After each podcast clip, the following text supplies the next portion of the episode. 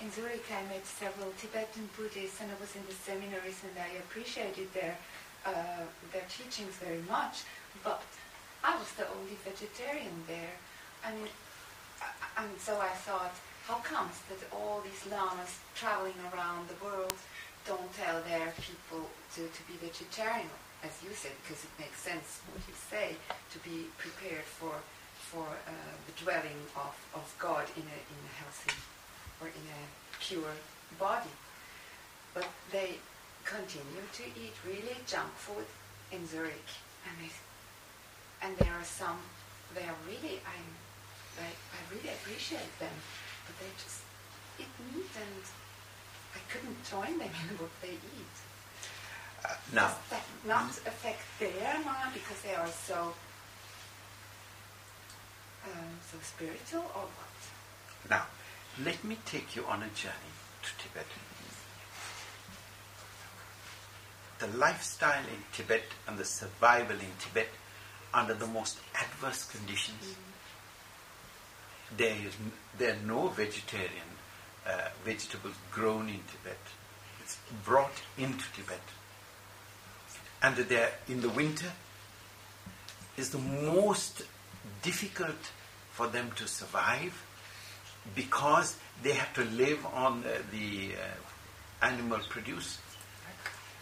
The yak is, um, as you know, their staple diet, and the milk and whatever is gone. And once you've got used to it, it becomes a part of their lifestyle. I'm not here to condemn that lifestyle. I'm here to educate you sufficiently that you can look at it and say, I'll take what is good from the Tibetan monastery and I'll discard that which is gruesome and ugly for me. Notice is that they always say a little prayer before eating. I mean, a little blessing, and they say, when I bless the meal, I don't have to think about what is in it. Mm. It's a little bit like Eskimos, I suppose. Yes, I mean, they don't really have Yes. much choice. I, I'll tell you, I, I have this amusement in my mind always when I see Buddhists. Uh, uh, they say, look, what has been offered to me, I cannot refuse, I must take it. And I'm very mischievous when that is said to me. I want to be the person who offers the next meal for that person. And my best meal would be to that individual a gin and tonic. And I want to see him refuse that. Sura Merya Manchapamadana means I abstain from intoxicating liquor. Now, the meat you eat is, is also in a way intoxicating. It interferes with your equilibrium, your uh, whole attitude to life, your aggression.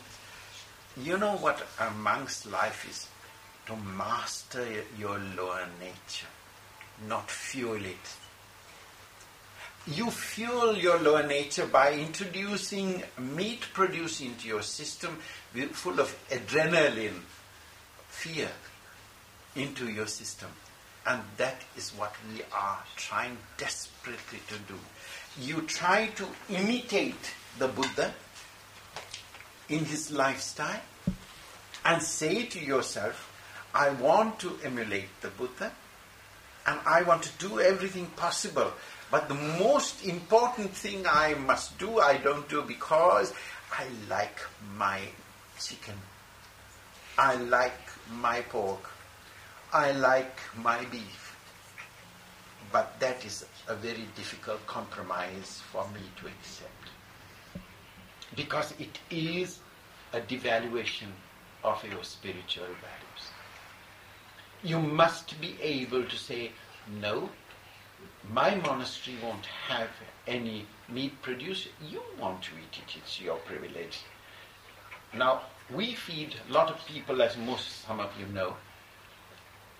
You know, we- I've got the brothers of the community like sniffer dogs. And as soon as produce is brought into the community, my sniffer dogs get into action.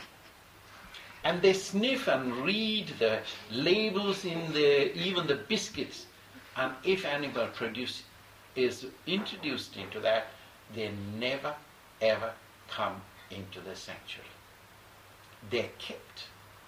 And we find carnivores who would eat them, including our dogs, and they're given that. We never allow any animal produce, as you know, to come into Skanda Vale. But please, please, I beg of you, I'm not writing the rules for other monasteries. But what I'm doing is, I'm trying to educate you next time.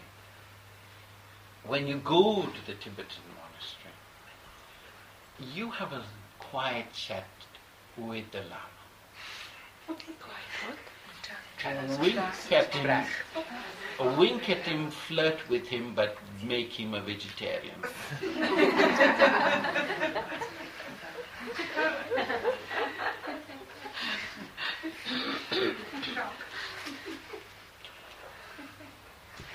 Which is there's another reason for not eating meat, which you, thou shalt not kill.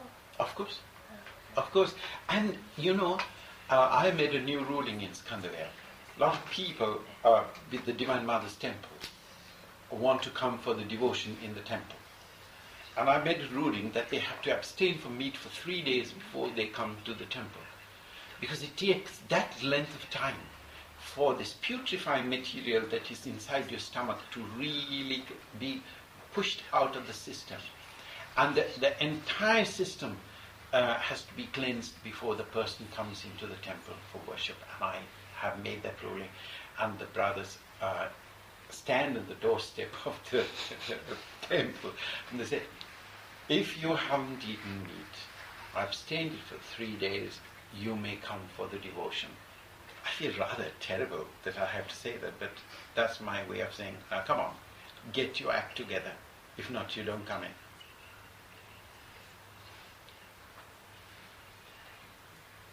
Um, question. Do we have the recht, the Right, right, right to um, Seksuality. das die zu töten, wenn es leidet, wenn es krank ist? It's, it's right to kill an animal if it's sick. It's very sick and Perhaps the, the Yeah, cat. tell- do tell me something. Your mother is here, is she? She, no. no, she's Thank goodness for that. What I'm going to say is, is when your mother is ill and very uh, sick, it, do you make up your mind that you're going to bump her off? No, you don't, do you? no. Because you have such a love for her. Yeah. There is an animal, all my animals, all our animals in Skanda Vale are my brothers and sisters, my family, and they've given me great joy. They're the, the happiness that we grew up in. And can you imagine me when they are, when they most need me? I have a doggy. She's, uh, he's 12 years old now. He's my little son. And he, oh, he's deaf. He's totally gaga. and Velu, he can't hear where I'm coming from. The fact of the matter is, he lives in our, my aura and our aura and orbit.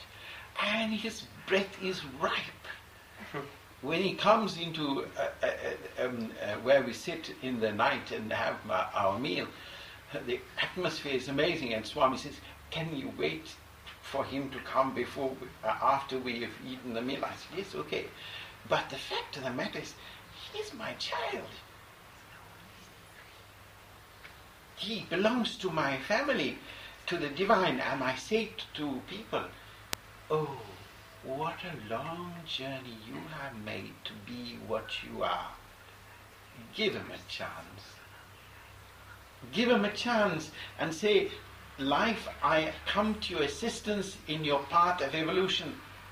And this is the partnership that we have to build between ourselves and life. What a joy it must be to you to see an animal who needs help.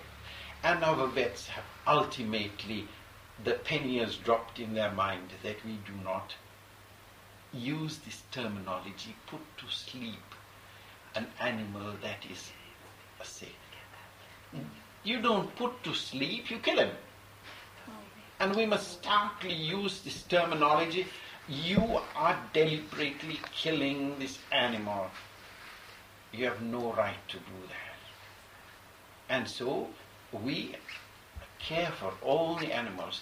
And what a privilege, I can tell you.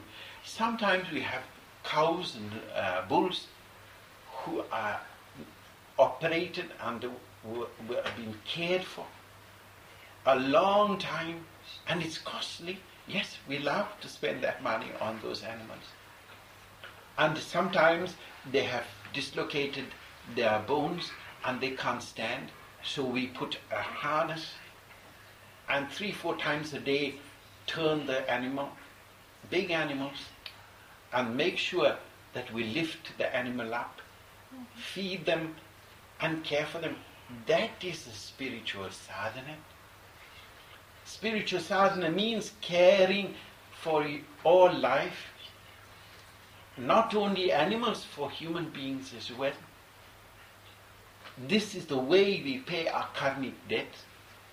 We have killed, we have caused injury, we have cheated, we have robbed from one cycle of birth to another, and now you have the opportunity to pay your karmic debt. Grasp it.